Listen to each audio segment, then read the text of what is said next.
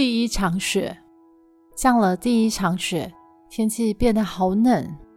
爸每天早晨带着枪和捕兽机到大森林去，一去就是一整天。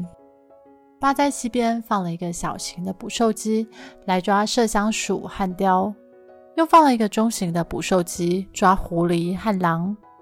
爸还放了一个大型的捕兽机来捕熊。他希望在他们躲进洞里过冬以前，能抓到一只大胖熊。有天早上，爸回来一下，又骑着马拖着雪橇匆匆走了。他射到了一头熊。罗兰和玛丽跳上跳下，高兴的直拍手。玛丽还直嚷嚷：“我要吃熊腿，我要吃熊腿！”她根本不知道熊的大腿棒子有多大。爸回来的时候，雪橇上装着一头熊和一头猪。那天早上，他带着一部大型的捕兽机，肩上挂着枪，走向森林。当他靠近一棵覆盖着白雪的大松树时，发现那头熊就在松树后面。那头熊刚杀死了一只猪，正准备要吃它。爸形容那头熊站得直直的，前爪像手一样的抱着猪。爸射死熊，却不知道猪从哪里来，也不知道它是属于谁的，所以我就把猪也带回来做咸肉了。爸说。他们有足够的鲜肉可以吃很久。天气变得很冷，放在木箱里的猪肉和挂在棚屋里的熊肉都冰冻得像石头一样硬。当妈需要鲜肉做晚餐的时候，爸就拿着斧头砍下一块冰冻的熊肉或猪肉。当他需要香肠肉丸或咸肉，或是烟熏火腿和鹿肉的时候，他就自己到棚屋或阁楼上去拿。雪花不停地飘落，积雪在房屋四周逐渐堆高。早晨的时候，玻璃窗上蒙着白霜，形成美丽的树木、花朵和仙境般的图案。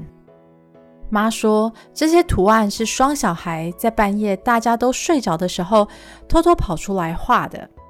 罗兰想象双小孩是个全身雪白的小人儿，头上戴着白得发亮的尖帽子。脚上穿着白色的软鹿肉皮长筒靴，他的大衣是白色的，连纸手套也是白色的。他的背上没有长枪，但手上却拿着一个尖尖会发光的工具，用来雕刻图案。罗兰和玛丽得到妈的允许，拿着妈缝衣服用的顶针，在结霜的玻璃上画出一圈圈美丽的图案。不过，他们绝不会碰坏双小孩晚上留下来的图画。他们把嘴靠近玻璃窗，哈一口气，白霜便融化成水，一滴滴流下来。他们看到了外面的雪堆和光秃秃、黑漆漆的大树。大树在白雪上投下了蓝色的阴影。每天早上，罗兰和玛丽帮妈擦盘子。玛丽比罗兰大。所以她擦的比较多，但罗兰会很细心的擦着自己的小杯子和小盘子。洗好盘子就该收拾床铺了。罗兰和玛丽睡的小床原本是叠在爸妈的大床下面。每天晚上睡觉时，妈把小床拉出来。第二天早上，他们睡醒了，妈让小床通通风。等洗好盘子，罗兰和玛丽就去收拾床铺。他们站在小床两边，把床单拉平塞好，把枕头拍松放回床头，然后妈再把小床推回大床底下。这些全部都做好了，妈便开始了做这天的例行工作了。每一天都有每一天该做的家事。妈总是说：礼拜一洗，礼拜二烫，礼拜三缝，礼拜四搅奶油，礼拜五大扫除。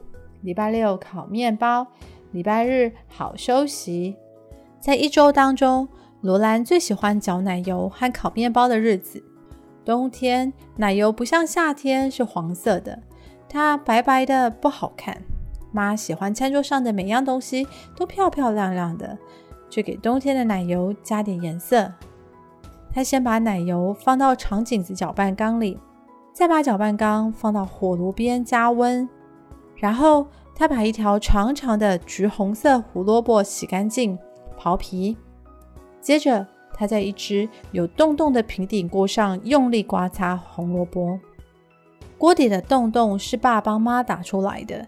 妈在粗糙的锅面擦着胡萝卜，胡萝卜的细屑就会从洞洞漏下去。等妈把平底锅拿开时，下面已躺了一堆柔软多汁的胡萝卜泥了。她把胡萝卜泥放到炉灶上另外一只装着牛奶的小平底锅里。等牛奶热了，他把牛奶和胡萝卜泥倒进一只布袋里，再把布袋中的黄色奶油挤进搅拌缸，将缸里的奶油染黄。最后搅拌出来的奶油就是黄色的了。黄色牛奶挤出来以后，妈让罗兰和玛丽把布袋中的胡萝卜渣吃掉。玛丽说她比较大，应该多吃一点。罗兰说他才应该多吃，因为他比较小。但是妈认为他们应该平分。胡萝卜的味道真是好极了。奶油调好后，妈把长长的搅拌棒用水烫干净，放到搅拌缸里去，再把搅拌缸的木盖盖上。木盖中央有一个小圆孔，妈把搅拌棒放在圆孔中，不断地抽上压下，抽上压下，搅动着。妈搅拌了好久，当他停下来休息时，玛丽就会去帮忙搅拌。但罗兰可不行，因为搅拌棒对他来说实在是太重了。起先，搅拌缸洞孔边有浓糊糊的奶油溅出来，经过好一阵子的搅拌，奶油看上去要结出小颗粒了。妈便搅拌得慢一点，搅拌棒上开始出现黄色牛油的小颗粒。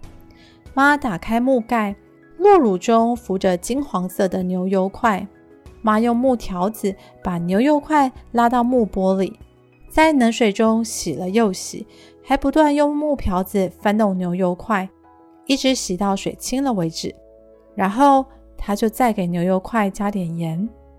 接下来就是做牛油最好玩的时候了。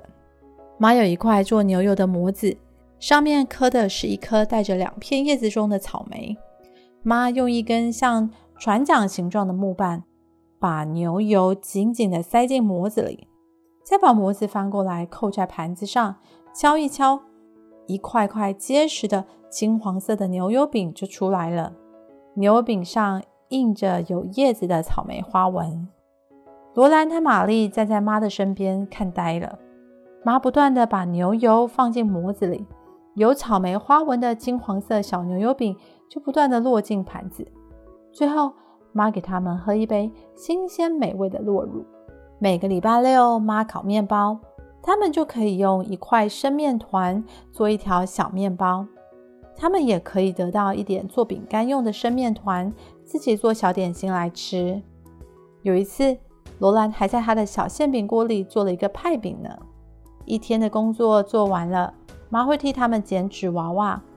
他用白色的硬纸剪出纸娃娃，并用铅笔画上娃娃的脸，再用彩色纸片为娃娃裁出衣服、帽子、蝴蝶结和花边。这样，罗兰和玛丽就可以把纸娃娃装扮得漂漂亮亮的。不过，最开心的还是晚上爸回家的时候。爸会穿过树林，从雪地走进门来，胡子上结着小小的冰棒。他往往把枪往门边一挂，脱掉毛皮帽子、大衣和连指手套，就大声地问：“我的小甜酒在哪里？”他指的是罗兰，因为他好小好小。他会先坐在火炉边暖暖身子，罗兰和玛丽就会跑过去坐在他的腿上。过一会儿。爸又会穿着大衣，戴上帽子和手套，到屋外去做一些杂事，然后抱了很多木材进来生火。有时候捕兽机没抓到动物，爸会快步沿着放捕兽机的路走回来；或者他很早就抓到动物了，他也会早点回家，那他就有空跟玛丽、罗兰玩了。他们很爱玩一种叫疯狗的游戏。爸会用手指把他那一头浓密的褐色头发弄得竖起来，然后爬在地上发出低吼声，把罗兰和玛丽追得满屋乱跑。他一心想要把他们逼到墙角，让他们无路可逃。他们躲得很快，跑得也很快。但有一次，爸把他们赶到炉灶后边的木箱旁边，他们无法从爸身边逃开，眼看就要投降了。爸的咆哮声变得好可怕，他的头发乱七八糟，眼睛好凶，像是真的疯狗一样。玛丽吓得动都不敢动。爸爬到罗兰的身边，罗兰吓得尖叫，他拼命一跳，从木箱翻过去，拖着玛丽就跑。疯狗马上不见了，只有爸站在那里，亮晶晶的蓝眼睛望着罗兰。哇哦！爸对他说。你只是一小小口的甜酒，就这么厉害啊？你强壮的像一匹小马呢。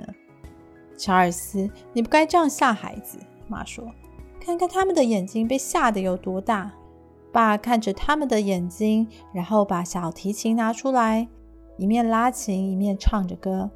美国佬进城，裤子带条纹。他发誓没有看见城，只见房子多得吓死人。罗兰和玛丽一下子就把疯狗抛在脑后了。他在城里看见大炮管，炮管粗得像树干。每次他们开大炮，就要两对牛来拖着跑；每次他们开了火，就要一牛角的火药。炮声响得像爸的枪，只有全国人的声音比他响。爸一面唱，一面用脚打着拍子。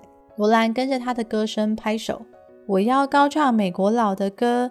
嘟滴嘟，我要高唱美国佬的歌。我要高唱美国佬的歌。嘟滴嘟，我要高唱美国佬的歌。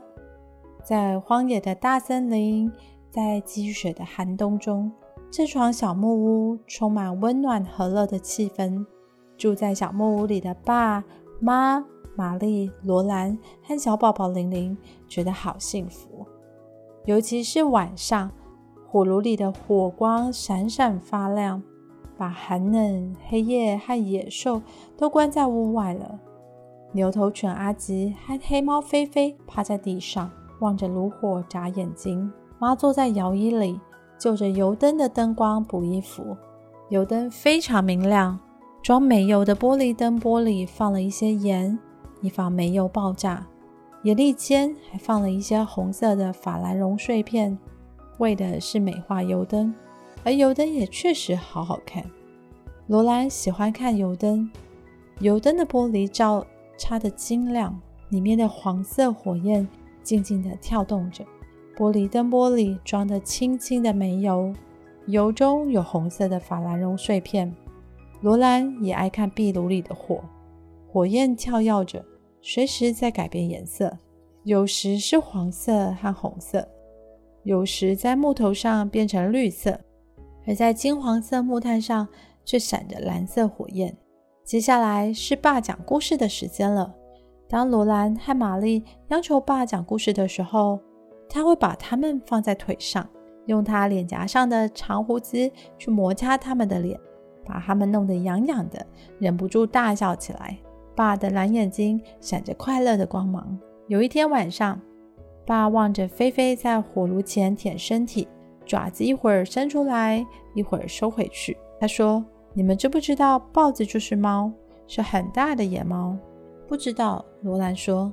不错，豹子就是猫。爸说：“你只要想象菲菲的身体比阿吉更大，它咆哮的声音比阿吉更凶就可以了。那样子，它就像豹子了。”他让罗兰和玛丽在他腿上坐得更舒服一些，然后说。我要讲爷爷和豹子的故事给你们听。你的爷爷吗？罗兰问他。不，你的爷爷，我的父亲。哦，罗兰扭动着身体，更靠近爸的手臂。他认识他的爷爷。爷爷的家在大森林里很远很远的地方。爷爷住的是一幢大木屋。爸开始讲故事了。爷爷和黑豹的故事。你们的爷爷有一天到城里去。却耽误了回程。当他骑马经过大森林时，天已经黑了，他看不清楚路面，只听见一头豹子的叫声。他非常害怕，因为他没带枪。爸说：“豹子是怎么叫的？”罗兰问。“像女人的叫声。”爸说：“就像这样。”接着他学豹子叫。罗兰和玛丽吓得直发抖。妈从椅子上跳起来说：“拜托，查尔斯。”可是罗兰和玛丽喜欢被爸吓成这个样子。那匹马拖着爷爷拼命跑，因为他也害怕了。可是豹子在黑暗的森林中一直追，马没有办法摆脱它。那是一头饥饿的黑豹，它跑得好快，几乎要追上马了。它一会儿在这边吼叫，一会儿又在那边吼叫，紧跟着他们不放。爷爷坐在马背上，拼命催马跑快一点，马也用足了全力。可是始终摆脱不了黑豹的吼声。这头黑豹在树间跳跃，几乎就要从爷爷头顶上跳过时，爷爷瞄了豹子一眼。那是一头巨大的黑豹，它在空中跳跃的样子，就像菲菲跳起来扑老鼠一样。当然，它比菲菲要大上好多倍。万一它跳到爷爷身上的话，它那锐利的爪子跟长长尖尖的牙齿，就能把爷爷杀死。这时候，骑在马背上逃命的爷爷，就像在躲避猫的老鼠一样。忽然，那头黑豹不再吼叫了，爷爷也没再看到它。可是他知道黑豹还在追，他还在他背后的黑森林中跳跃追赶。爷爷的马用尽全力奔跑，终于马跑到爷爷的屋前了。爷爷看到黑豹扑了过来，他立刻从马背上跳下去。身体撞到门上，又冲进门里面，然后他转身用力把门关上。黑豹跟着一扑，扑到马背上面，爷爷刚刚座位坐着的地方。黑豹跟着一扑，扑到马背上，爷爷刚刚坐着的地方。爷爷的马吓坏了，他拼命的往大森林跑。马背上的黑豹利用利爪撕扯马的皮肤。爷爷立刻从墙上取下枪，走到窗口。砰一声，一枪射死黑豹。爷爷说：“如果没有带枪，他绝对不会再跨进森林一步。”爸讲的这个故事，把罗兰和玛丽吓得全身发抖。他们坐在地上，紧紧地靠着他，有爸强壮的手臂围绕着，他们觉得安全多了。菲菲趴在火炉边睡得好舒服，乖乖狗阿吉也躺在菲菲身边。他们都喜欢待在温暖的炉火前面。当远处传来狼叫声，阿吉会立刻抬起他的头，竖起背上的毛；而罗兰和玛丽只是静静听着黑暗而寒冷的大森林传来这孤独的声音，他们一点也不害怕。在这床用原木造的小木屋里，他们觉得温暖而舒服。小木屋外面的雪在流浪，风在哭泣，因为他们靠近不了小木屋的炉火。